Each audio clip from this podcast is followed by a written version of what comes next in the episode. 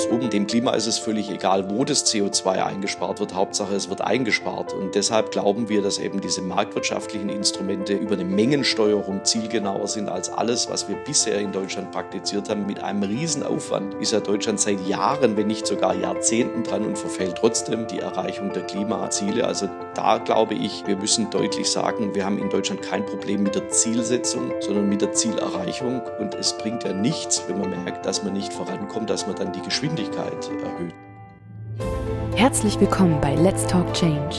In unserer Podcast-Reihe diskutieren wir mit relevanten Entscheidungsträgern, inspirierenden Innovatoren und spannenden Visionären, welche Rolle Technologien, Geschäftsinnovationen, Politik und Medien für den Wandel der Wirtschaft und Gesellschaft in Richtung Nachhaltigkeit haben. Mein Name ist David Wortmann. Heute bin ich mit Michael Teurer verabredet. Er war Deutschlands jüngster Bürgermeister. Er war auch schon Landtags- und Europaabgeordneter und jetzt ist er Parteivorsitzender für seine Partei, die FDP, in Baden-Württemberg. Und auch ihr dortiger Spitzenkandidat für die anstehende Bundestagswahl. Aktuell ist er ebenfalls stellvertretender Fraktionsvorsitzender der FDP im Deutschen Bundestag und zuständig für die Themenbereiche Wirtschaft, Arbeit und Soziales, Energie und Gesundheit. Michael Thorrer kennt also die Möglichkeiten und Grenzen politischen Handelns in der thematischen Vielfalt, aber auch auf allen politischen Ebenen, von der Kommune bis nach Europa in Brüssel. In der FDP ist er der Ökoliberale der in einer langen Tradition von Umweltpolitikern innerhalb der FDP die liberalen Ansätze für Umwelt, Natur und Klimathemen prägt. Wie Michael Theurer und die FDP Umwelt- und Wirtschaftsthemen miteinander versöhnen möchte und was die Antworten der FDP auf die großen Umwelt- und Klimakrisen unserer Zeit sind, darüber spreche ich jetzt mit Michael in unserem zweiten Bundestagswahl 2021 Special von Let's Talk Change. Ich wünsche euch viel Spaß dabei.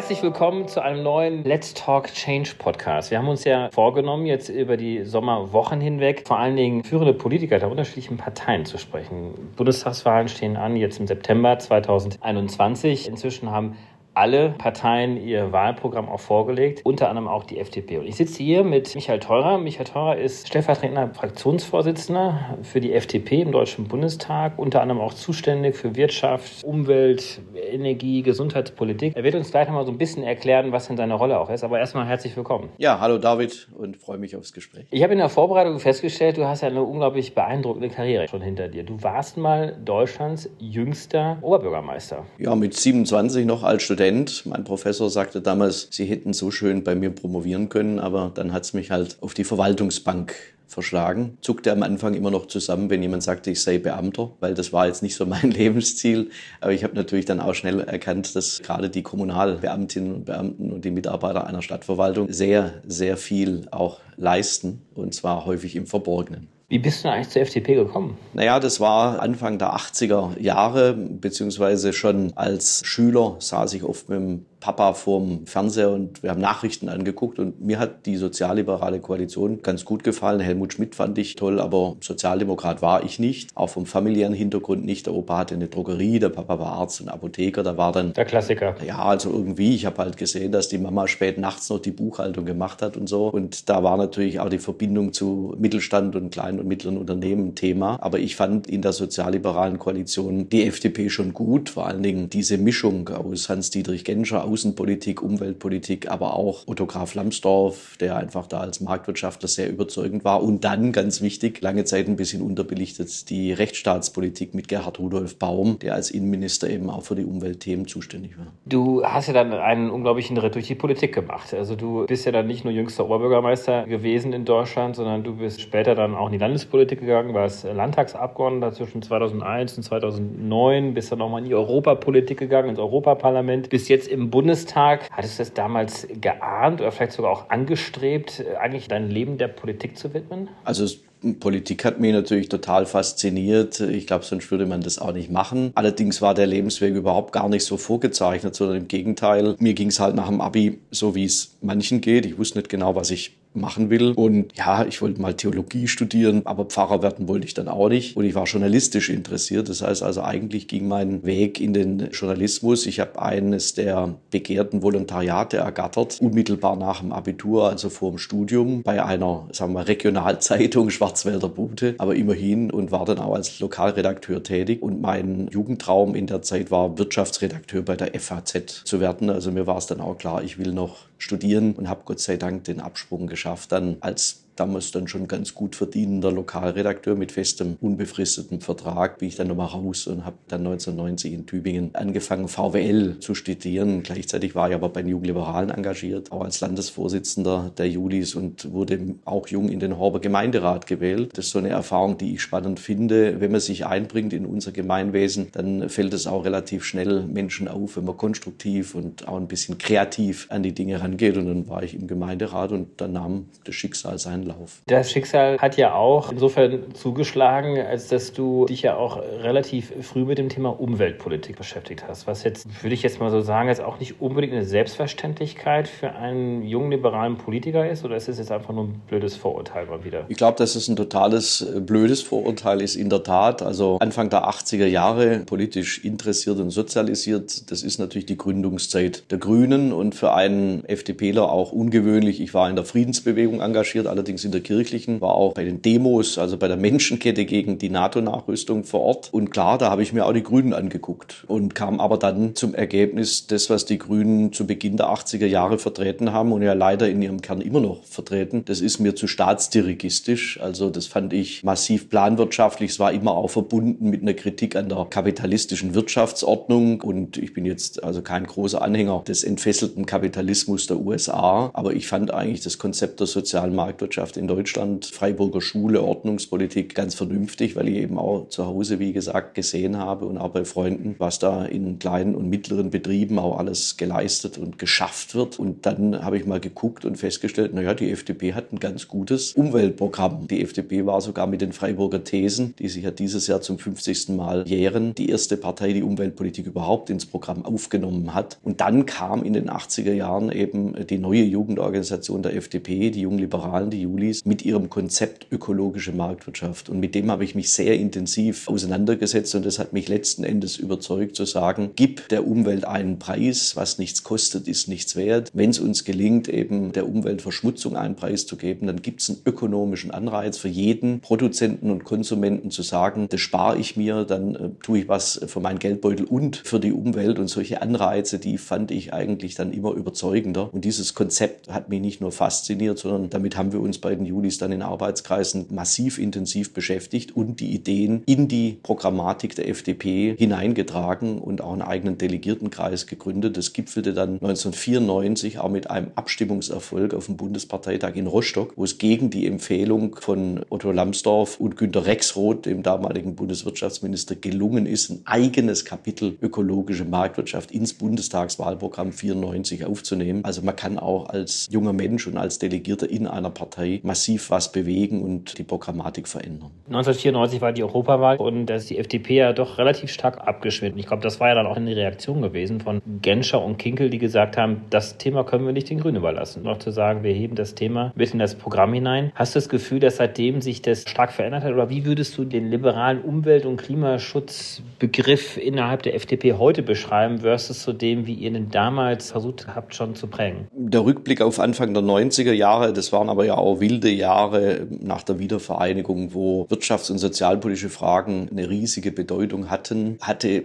jetzt äh, die ökologische Marktwirtschaft leider in der FDP nicht rechtzeitig den Stellenwert bekommen, den sie auch heute hat, der ihr auch zusteht. Und damit hat die FDP, wie ich finde, eine historische Chance nicht genutzt, nämlich die Zeit, in der eben die Grünen mal nicht im Bundestag vertreten waren. Das weiß heute keiner mehr und ist ja auch kaum glaublich, wenn man die Umfragewerte der Grünen heute anguckt. Aber bis auf die Bündnisgrünen aus Ostdeutschland waren ja die Grünen Anfang der 90er Jahre eben nicht in den Bundestag eingezogen. Und wenn die FDP das geschickt gemacht hätte, das zeigt ja auch das europäische direkte Ausland in der Nachbarschaft, wo die liberalen Parteien in unserer Parteienfamilie ein sehr starkes ökologisches Profil haben. Da hätte es also der FDP gelingen können, sich auch als Umweltpartei zu profilieren. Das ist ihr leider nicht gelungen, aber ich sehe Chancen jetzt heute, dass wir mit unserer sehr, sehr prononzierten, auch technologieorientierten Ansatzweise wieder eine Chance haben in der Auseinandersetzung auch mit den Grünen. Denn mittlerweile ist äh, Klimaschutz gesellschaftspolitisch akzeptiert. Die breite Mehrheit der Bürgerinnen und Bürger will das. Jetzt geht es aber um den Weg, wie wir das erreichen. Und da meine ich, dass die FDP die besseren Konzepte hat und deshalb scheue ich da auch den Wettbewerb der Ideen nicht, also gerade nicht mit den Grünen, wenn ich mir das grüne Programm angucke, mit dem, was Annalena Baerbock zum Beispiel jetzt auch dann äh, sehr zugespitzt formuliert hat, Verbot von Kurzstreckenflügen oder auch Verbot des Verbrennungsmotors, also massive dirigistische Eingriffe des Ordnungsrechts, dem wir natürlich einfach einen marktwirtschaftlichen Ordnungsrahmen entgegenhalten. Also gerade die Diskussion um den Verbrennungsmotor, finde ich, muss man sehr intensiv führen. Wir sagen ja, der Verbrennungsmotor hat eine Zukunft, wenn es gelingt, ihn einfach klimaneutral zu machen durch CO2-neutrale synthetische Kraftstoffe. Das finde ich total faszinierend und an dem Punkt müssen wir die Grünen stellen, denn es gibt ja eine Milliarde Bestandsfahrzeuge auf der Welt. Wir werden einen nachhaltigen Klimaeffekt nur erreichen, wenn wir die schnell ganz oder teilweise CO2-neutral kriegen. Bevor wir jetzt die einzelnen Inhalte reingehen, was ja auch total legitim ist, vielleicht nochmal die übergeordnete Frage. Das, was ich heraushöre und wie ihr euch ja auch in der Öffentlichkeit darstellt, zeichnet ihr dort einen Unterschied, wo ihr sagt, ihr setzt auf marktwirtschaftliche Instrumente, ihr setzt auf eine Bepreisung der Verschmutzung sozusagen, also dein Thema seit ja, Anfang der 90er Jahre eigentlich. Und eben auf der anderen Seite des politischen Spektrums seht ihr die Grünen, die vor allen Dingen auf Verbote, auf ordnungspolitische Elemente auch setzen. Jetzt sagst du trotzdem gleichzeitig, dass zumindest im demokratischen Spektrum sich ja auch alle irgendwie einig sind, dass äh, Klimaschutz notwendig ist und alle unterstützen ja auch die Klimaziele von Paris, das 1,5 Grad Ziel. Wenn wir uns jetzt mal anschauen, was die Weltmeteorologieorganisation sagt, die sagt, wenn wir jetzt so weitermachen mit dem Pfad, wie wir ihn jetzt haben, dann werden wir dieses 1,5 Grad nicht 2050, sondern wahrscheinlich schon 2030 reißen. Führt das bei dir dann auch so zu der Überlegung, trotz aller Freiheiten, trotz aller marktwirtschaftlichen Instrumentarien, müssen wir dann vielleicht trotzdem nicht kurzfristig auf ordnungspolitische Instrumente setzen, damit wir dieses Ziel überhaupt noch erreichen können? Definitiv nicht, denn die gesamten ordnungsrechtlichen Maßnahmen haben ja nicht dazu geführt, dass wir in Deutschland oder in Europa die Klimaziele, also die CO2-Reduktionsziele erreichen. Wenn wir es uns mal genauer anschauen, dann stellen wir fest, die Sektoren der Wirtschaft, die in den europäischen Emissionshandel einbezogen sind, also die Stromwirtschaft und Teile der Industrie, haben ihre CO2-Reduktionsziele gegenüber 1990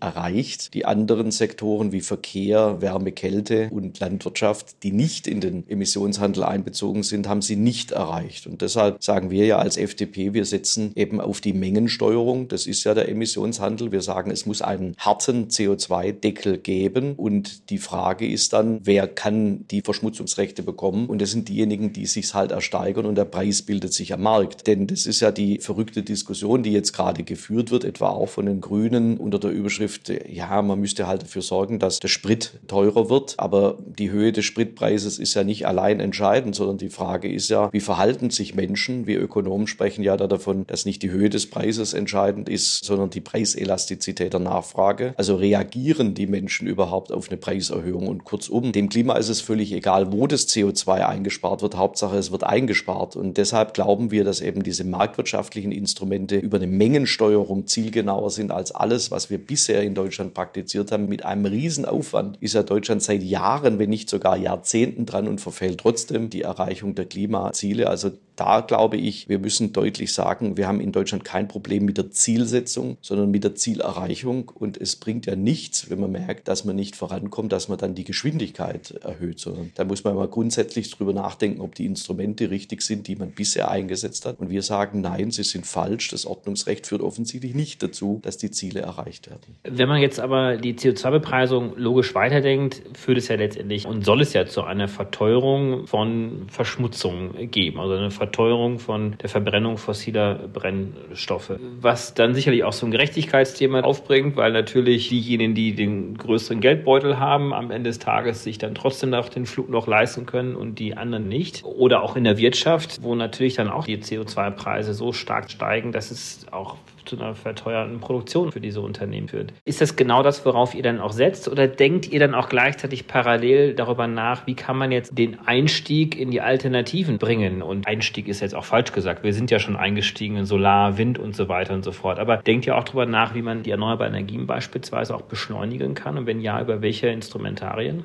Ja, das sind genau die zwei Aspekte, über die man ja sprechen muss und über die wir sehr intensiv nachdenken. Also erstens, die richtigen Preissignale zu setzen, ist in einer Wirtschaftsordnung, glaube ich, das Zentrale, zu sagen, derjenige, der Umwelt verschmutzt, der Klima schädigt, der bezahlt und derjenige, der schützt, der hat einen preislichen Vorteil. Der entscheidende Aspekt dafür ist allerdings natürlich, dass es Innovation anreizt. Denn klar ist, wenn die Preise steigen, führt es dazu, dass eben manche Nachfrager, also Konsumenten, aber auch Produzenten, sich über überlegen, ob sie es dann noch nachfragen. Das heißt, die Unterlassungsalternative, in dem Falle der Verzicht, ist dann schon auch eine Option. Und da ist ja das Entscheidende in der Marktwirtschaft, dass klar, wenn die Preise steigen, können sich das einige nicht mehr leisten. Aber im Gegensatz zum Verbot führen ja steigende Preise nicht dazu, dass man es gar nicht mehr darf, sondern dass man sich dann überlegen muss im Rahmen seines Budgets, wie häufig kann ich es mir leisten. Das bedeutet, die Freiheit bleibt bestehen. Ich muss dann eben nur mehr berappen. Also Märkte sind ja da auch ein Freiheitsthema, was häufig vergessen wird in der Ökonomie Ökonomie sprechen wir ja von der Produzenten- und Konsumentensouveränität. Die Wirtschaftssubjekte, egal ob Verbraucherinnen und Verbraucher oder Produzentinnen und Produzenten, entscheiden selber, was sie herstellen, was sie nachfragen. Also von dem her auch nochmal ein Plädoyer für die Freiheit, die über Märkte sichergestellt wird. Aber der entscheidende Aspekt jetzt auch für den Klima- und Umweltschutz ist aus meiner Sicht Innovation und Technologie. Denn wenn Deutschland für 2,2 Prozent des weltweiten CO2-Ausstoßes verantwortlich ist, das ist, glaube ich, die aktuelle Zahl, und Europa für 10 Prozent, äh, dann dann ist nichts gewonnen, wenn ein Bundesland wie Baden-Württemberg klimaneutral wird. Und dann ist auch nichts gewonnen, wenn Deutschland klimaneutral wird. Vielleicht sogar für den Preis, dass energieintensive Industrie wie Stahlwerke oder die Chemie aus Deutschland abwandern, die Arbeitsplätze hier verloren gehen und dann Chemieproduktion oder äh, Stahlproduktion in anderen Ländern, in Indien und in China entstehen mit einem höheren Fußabdruck. Also vor dem Hintergrund glaube ich, wenn wir uns mal ganz, ganz nüchtern überlegen, welchen Beitrag kann Deutschland zur Rettung des Weltklimas leisten, leisten, dann werden wir sehr schnell auf die Bedeutung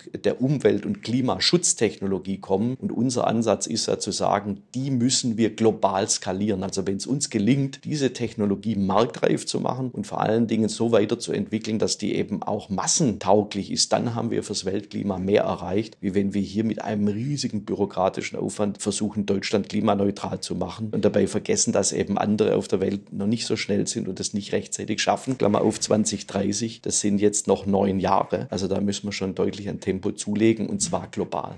Absolut. Und man sieht ja auch mit Blick auf die USA, dass ja auch andere Erdteile oder auch China auch aus einer anderen Perspektive heraus sehr stark schon auf saubere Klimatechnologien setzen. Insofern ist Europa da sicherlich auch gut beraten, zu versuchen, diesen Wettbewerb dort mit einzusteigen, um letztendlich auch Exportchancen mit ergreifen zu können. Ja, das kann man vielleicht äh, mal ein Beispiel mit den synthetischen Kraftstoffen nochmal deutlich machen. Da wird immer argumentiert, das Batterieelektroauto ist halt energieeffizienter, weil man hat, wenn man zunächst mal aus Wind oder Sonne dann Wasserstoff herstellt über die Elektrolyse und aus dem Wasserstoff dann über die Fischer-Tropsch-Synthese oder vergleichbare Verfahren eben E-Fuels, also CO2-neutrale Kraftstoffe herstellt, hat man Wirkungsverluste. Das stimmt alles, klar. Aber wenn wir jetzt mal schauen, die Bundesregierung strebt an, bis 2030 bei den Neuzulassungen bei den Fahrzeugen 30 bis 40 Prozent batteriebetriebene Elektrofahrzeuge zu haben. Dann bleiben ja aber immer noch nach Adam Riese 60 Prozent Verbrennungsmotoren. Vom Altbestand ganz zu schweigen. Das heißt, eine Milliarde Fahrzeuge derzeit Verbrennungsmotoren auf der Welt. Jetzt sagen wir, anstatt über das Verbot des Verbrennungsmotors zu diskutieren und zu philosophieren, macht es doch klimapolitisch eher Sinn zu sagen, wie kommen wir ganz schnell zu globalen Produktionskapazitäten für synthetische Kraftstoffe. Denn wenn man heute mit einer Kilowattstunde für 1,3 Euro Cent in Portugal, also eine Kilowattstunde Photovoltaikstrom herstellen kann, dann kann ich einen Liter CO2-neutralen synthetischen Kraftstoff für circa 1,20, 1,30 herstellen. Da ist noch kein Transport dabei und der Staat hat keine Steuereinnahmen, aber das ist doch gar nicht so weit weg von dem, was man heute heute für einen Liter Benzin oder Diesel bezahlt. Und da sagen wir, das wäre der größte Klimaeffekt, wenn Bestandsfahrzeuge eine Milliarde Verbrennungsmotoren ganz oder teilweise klimaneutral würden. Also wir setzen voll auf diese Technologie und wir verstehen überhaupt nicht, warum man da so lange gewartet hat, um diese großen Elektrolyseure herzustellen, die eben aus Wind und Sonne Wasserstoff machen. Und am Ende soll der Markt das ja auch mithelfen zu entscheiden. Du sprichst ja häufiger von einem blauen Wachstum, oder? Kannst du das nochmal ein bisschen erläutern, was du damit meinst? Ja, blaues Wachstum ist ja ein Konzept, das Wissenschaftler entwickelt haben, Professor Pauli hier auch in Deutschland, das einfach sagt, wir haben nur eine Chance mit Klima- und Umweltschutz, wenn das erschwinglich ist für breite Massen. Deshalb wird es ein Stück weit abgegrenzt von grünem Wachstum. Also mir hat halt der Gedanke äh, gefallen, dass es sich das Ganze eben auch der ökonomischen Logik entsprechen muss, weil man kann praktisch gegen die Bedürfnisse, auch Grundbedürfnisse von Milliarden Menschen auf der Welt, kann man nicht anargumentieren. Also Menschen roden keinen Urwald nur aus Jux und Tollerei, sondern die sehen da eine Chance, irgendwas anbauen zu können und denken im Prinzip nicht an die Folgen. Es wird auch nicht äh, einfach Brennholz gesammelt und verfeuert, um die Umwelt und das Klima zu schädigen, sondern weil halt andere Energiequellen fehlen. Also für mich ist die entscheidende Frage, dass wir wirtschaftliche Entwicklung und Wohlstand in Einklang bringen mit Klimaschutz. Ich glaube, dass das Thema heißen muss Future by Technology, also nicht nur Fridays for Future, sondern Future by Technology. Und da spielt Freiheit und Technologieoffenheit eine große Rolle, denn welcher Regierungsbeamte will eigentlich wissen, welches Produkt und welche Technologie im Jahr 2035 erfunden wird und marktfähig ist? Also ich glaube nicht, dass das Beamte oder der Staat besser entscheiden können. Da muss man der Kreativität der Menschen auf dieser Welt einfach auch mal freien Lauf lassen. Das ist ja die große Hoffnung, das Versprechen, dass durch Technologien, durch Diffusion, durch Skalierung eben solcher Klimatechnologien das Weltklima und letztendlich ja unsere Lebensgrundlage zu retten ist. Jetzt gibt es aber andere, die sich hinstellen und sagen, wir brauchen einen Degrowth. Also wir müssen uns wieder zurückbesinnen mit einer Weltbevölkerung von 11 Milliarden projiziert auf 2100. Ich glaube, wir sind jetzt bei ungefähr 8 Milliarden Menschen. Braucht man natürlich selbst bei dem Ausbau erneuerbarer Energien auch eine Menge von Ressourcen. Kannst du etwas mit dieser Debatte anfangen, mit dieser Degrowth-Debatte?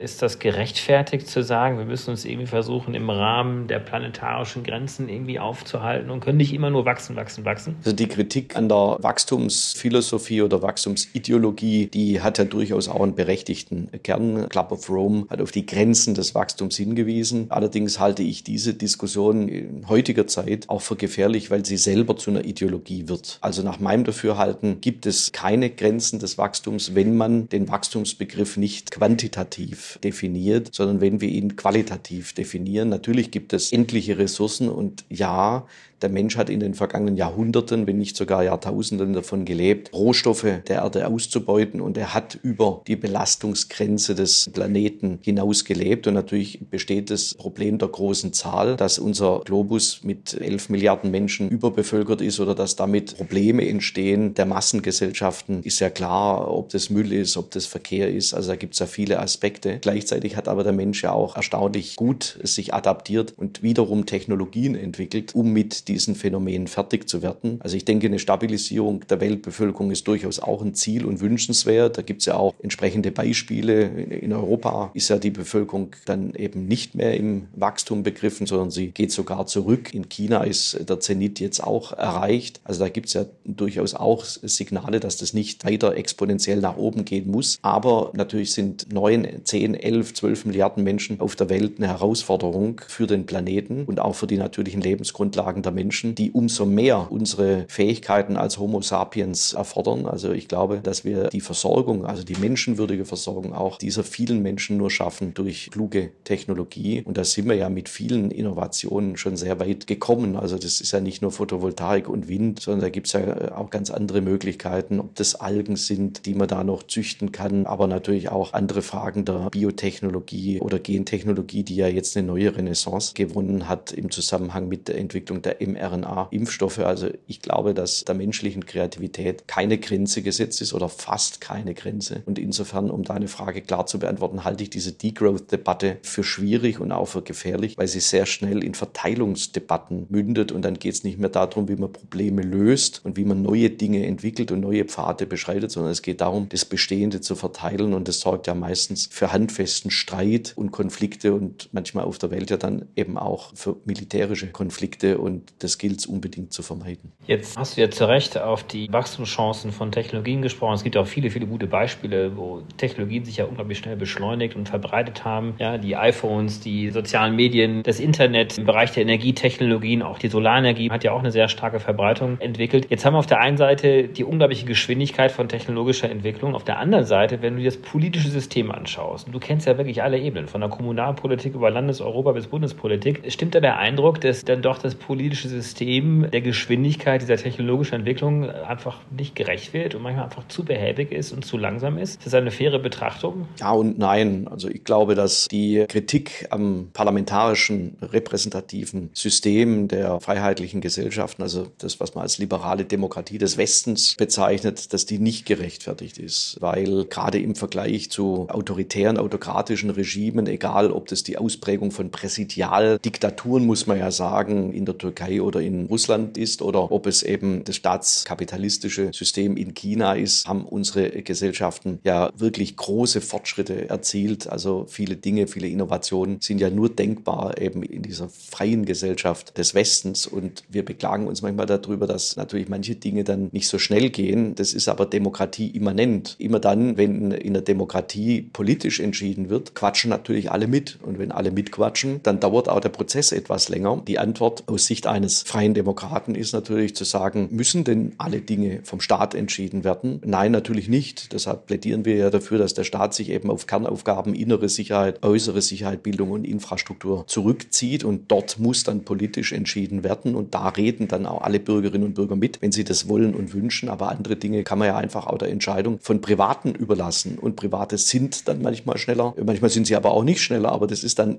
in ihre eigene Entscheidungshoheit gestellt. Das wäre meine Antwort darauf. Und ich plädiere stark für eine Revitalisierung unserer liberalen Demokratie. Denn ich fände es wirklich dramatisch, wenn wir gerade jetzt im Zuge der Pandemie dann nicht nur das Virus praktisch aus China bekommen würden, sondern vielleicht dann auch noch ein autoritäres Regime mit Überwachungssystemen. Also das wäre der Treppenwitz der Geschichte. Und das, glaube ich, müssen wir entschieden ablehnen. Deshalb haben wir ja auch so massiv dafür gekämpft, dass Grund- und Freiheitsrechte auch in der Pandemie Pandemie durchgesetzt und gewahrt bleiben und Parlamentsrechte auch gewahrt bleiben. Und wir sagen ja auch, es darf nach dem Corona-Lockdown jetzt nicht ein Klima-Lockdown kommen. Also solche Maßnahmen der staatlichen Intervention, die halten wir immer für gefährlich, weil die individuelle Freiheit für uns ein einfach sehr hoher Wert ist. Vielleicht sprechen wir noch mal kurz über die Energiewende, was vielleicht auch ein ganz gutes Beispiel dafür ist. Bei den Technologien, zumindest bei erneuerbaren Energien, kann man ja heute schon sagen, dass die eigentlich wettbewerbsfähig sind. Auf der einen Seite, aber auf der anderen Seite der Ausbau doch relativ langsam erfolgt erfolgt. Und das hat dann sehr viel dann auch damit zu tun, dass es gerade auf lokaler Ebene unglaublich lange Genehmigungsgänge gibt und Regelungen gibt. Und das ist ja sicherlich die Freiheit, die du dann auch meinst. Also überlass es ein bisschen mehr der Gesellschaft, auch vor Ort, in Unternehmen auch den Ausbau vorzunehmen, als dass jetzt so unglaublich lange bürokratische Prozesse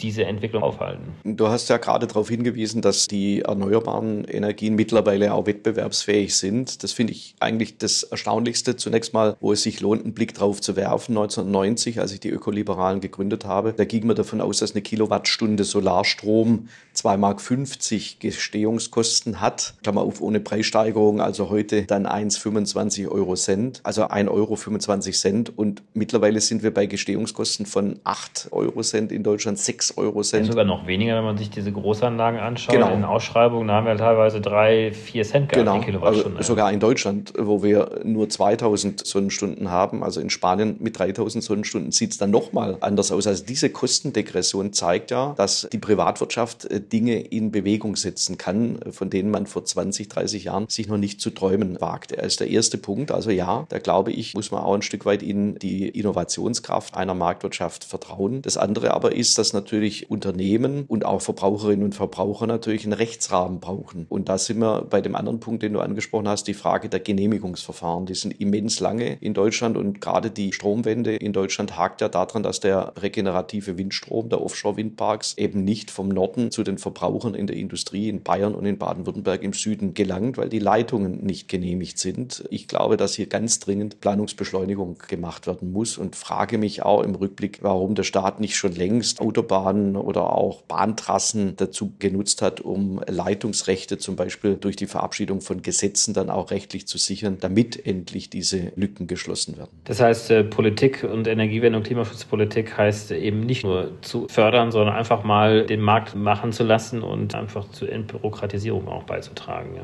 Der Markt kann da massiv treiben, aber das Beispiel der Leitungen zeigt, ganz ohne Staat geht es eben auch für den Liberalen und den Freien Demokraten nicht. Das ist eine Infrastrukturfrage dann. Ne? Ja, es ist auch eine Rechtsfrage. Also wir brauchen natürlich Planungssicherheit und dafür braucht man dann Genehmigungsverfahren. Und da muss der Staat einfach durch auch eine Modernisierung seiner Prozesse dafür sorgen, dass die nicht ellenlang gehen, sondern dass man in einer überschaubaren Zeit dann auch zu einer Genehmigung kommt, sodass dann so ein wichtiges Projekt wie solche Überlandleitungen gebaut werden können, egal ob sie überirdisch oder unterirdisch geführt werden. Was verbindest du mit dem Namen Peter Menke Glückert? Ja, ich hatte die Chance noch, Peter Menke-Glückert persönlich kennenlernen zu dürfen. Er ist einer der Pioniere der Umweltpolitik in Deutschland. Er war der erste Chef des von Hans-Dietrich Gensch als Innenministers gegründeten Umweltbundesamtes. Und einfach auch, um die Erinnerung wachzuhalten, haben wir ja ihm zu Ehren hier in der Bundestagsfraktion auf meine Initiative hin ein Symposium veranstaltet. Also er war der Vordenker der Umweltpolitik in Deutschland. Und das Schöne ist, dass es die FDP damals in die Tat umgesetzt hat. Ich habe das bewusst gefragt. Ich war auch bei diesem 40-jährigen Jubiläum. Das war das 40-jährige Jubiläum der Thesen, die er auch aufgestellt hat. Eines mehr oder weniger liberalen Umweltgrundsatzprogrammes, wenn man das mal so möchte. Weil viele vergessen es in der Tat, dass die Umweltpolitik dann doch jetzt vor 42 Jahren durch eben Peter Menke-Glückert mitbegründet worden ist. Auch als Abteilungsleiter im Innenministerium unter Genscher und die große umweltpolitische Agenda schon aufgerufen hat. Verbinden denn viele Liberalen noch irgendetwas mit ihm oder ist er so ein bisschen von Vergessenheit geraten? Weil ich glaube, das ist ja eigentlich eine schöne Tradition in der eigenen Partei. Ne, die älteren Mitglieder der FDP erinnern sich da noch dran, aber das werden weniger, weil diejenigen, die die Freiburger Thesen vor 50 Jahren, und da war ja Peter Menke-Glückert ganz massiv mit beteiligt, kam ja von der OECD, wenn ich das auswendig richtig weiß, dann ins Innenministerium und dann hat man die ganzen Institutionen aufgebaut. Das sind jetzt 50 Jahre her und diejenigen, die damals politisch aktiv waren, die sind jetzt eben 80 plus und es sind auch weniger geworden. Also ich glaube, die breite Bevölkerung weiß es nicht mehr, aber es wäre jetzt der richtige Zeitpunkt dran zu erinnern, dass die FDP die erste Umweltpartei war und dass die FDP auch heute noch äh, in der Umwelt- und Klimaschutzdebatte einen wichtigen Impuls geben kann, nämlich den, wie wir Klimaschutz und Umweltschutz erreichen können, ohne individuelle Freiheitsrechte, Wohlstand und Arbeitsplätze aufzugeben. Damit bist du ja auch einer der prominenteren und prominentesten Vertreter der FDP hier in der Bundestagsfraktion für das Thema. Vielleicht als Abschlussfrage, was nimmst du dir denn persönlich vor für die nächste Legislaturperiode? Naja, für die nächste Legislaturperiode hoffe ich, dass die FDP so stark wird, dass wir in die notwendigen Veränderungen dieses Landes eintreten können. Also ich glaube schon, dass wir einen richtigen Modernisierungsschub in Deutschland brauchen, weil egal, ob das das Thema Infrastruktur ist, Leitungen oder auch im Bau eines Flughafens hier in Berlin. Das dauert alles zu lange. Und wenn wir sehen, wie Dinge in China oder in Asien laufen, dann wäre es mein Ehrgeiz, dass wir als liberale Demokratie da genauso schnell sind. Wir haben ja große Potenziale, Stichwort BioNTech, Stichwort auch CureVac. Die mRNA-Technologie ist bei uns entwickelt worden. Aber der Vergleich dieser beiden Firmen zeigt ja, BioNTech hat äh, einen Pharma-Riesen in den USA gefunden, um es mit denen gemeinsam zu machen. Da hat es geklappt. CureVac wollte das zunächst alleine machen als mittelständisches Startup. Und ja, also es gibt keine Garantie, dass klinische Studien in der Arzneimittelentwicklung erfolgreich sind. Die haben da jetzt Lehrgeld bezahlt. Und was ich gerne persönlich erreichen möchte ist oder wo ich einen Beitrag dazu leisten möchte, ist, dass wir eben als Bundesrepublik Deutschland die Rahmenbedingungen so setzen, dass solche Unternehmen auch bei uns das schaffen, groß werden zu können. Jamaika ist ja gescheitert und letztendlich begründet worden durch Christian Lindners Spruch, lieber nicht regieren als schlecht regieren. Wäre es für dich auch eine Option zu sagen, lieber schlecht regieren als nicht zu regieren? Entscheidend in der Regierung ist immer, was wir einbringen und dann am Ende umsetzen können. Hans-Dietrich Genscher sagte mal, es ist besser, mit wenig Prozenten zu regieren, als mit viel Prozenten in der Opposition zu sein. In der aktuellen Diskussion habe ich den Eindruck, FDP wirkt auch in der Opposition. Denn wenn ich mal so das Programm der CDU jetzt anschaue, dann sind da viele Dinge drin, wo die CDU vermutlich jetzt versucht, uns nicht als FDP zu viel Raum zu geben. Also wir wirken dann schon. Aber ich habe ja gerade in Baden-Württemberg äh, Sondierungsgespräche geführt mit den Grünen und der SPD über die Bildung einer grün geführten Ampelkoalition. Und am Ende sagte Winfried Kretschmann, er entscheidet sich für die Fortsetzung der Koalition mit der CDU, weil, wie er selber sagte, die FDP der inhaltlich schwierigere Partner gewesen sei. Das nehme ich als Kompliment, weil wir unsere Position Bürokratieabbau, Vereinfachung Vereinfachung von Verwaltungsprozessen, Stärkung auch der Technologieoffenheit, weil wir die hart vertreten haben. Aber es würde mich natürlich schon reizen, einen Beitrag dazu zu leisten, dass die FDP eben einen Teil ihrer Vorschläge in der Koalition in praktische Regierungspolitik umsetzen kann. Und ja, ich finde eine Zusammenarbeit mit den Grünen, in welcher Konstellation dann auch immer, das wäre eine Challenge, die ich gerne annehmen würde. Und wenn der Beitrag der FDP wäre, in der Jamaika-Koalition oder vielleicht sogar einer anderen Konstellation, dafür zu sorgen, dass eben Frau Baerbock und die Grünen keine Vermögensabgabe und Steuer einführen können, keine Steuererhöhung durchsetzen und gleichzeitig wir es schaffen, Technologieoffenheit mit zu verankern und den Klima- und Umweltschutz marktwirtschaftlich zu erreichen, dann hätten wir, glaube ich, als FDP sehr, sehr viel erreicht. Gleichzeitig halte ich es für notwendig, dass wir das Klimaschutzziel auch tatsächlich sehr ernsthaft verfolgen und umsetzen. Das war ein fantastisches Abschlusswort. Michael Thorer, ganz, ganz herzlichen Dank dir für dieses tolle Gespräch und für dein tolles Wirken innerhalb der FDP und vor allem auch ein glückliches Händchen jetzt während der Bundestagswahl und natürlich dann auch hoffentlich in der nächsten ich habe jetzt schon fast gesagt Bundesregierung, aber zumindest in der nächsten Legislaturperiode. Vielleicht wird es ja auch eine Bundesregierung mit der FDP. Ja, vielen Dank und ja, wir hoffen eben, dass der Aufwärtstrend sich fortsetzt und eine starke FDP macht, glaube ich, nach der Bundestagswahl den Unterschied. Herzlichen Dank dir. Danke dir. Herzlichen Dank fürs Einschalten. Wir hoffen, dass Sie beim nächsten Mal bei Let's Talk Change wieder dabei sind. Dieser Podcast wird realisiert durch DWR ECO, einer internationalen Cleantech-Beratung für Kommunikation, Politikberatung und Geschäftsstrategien.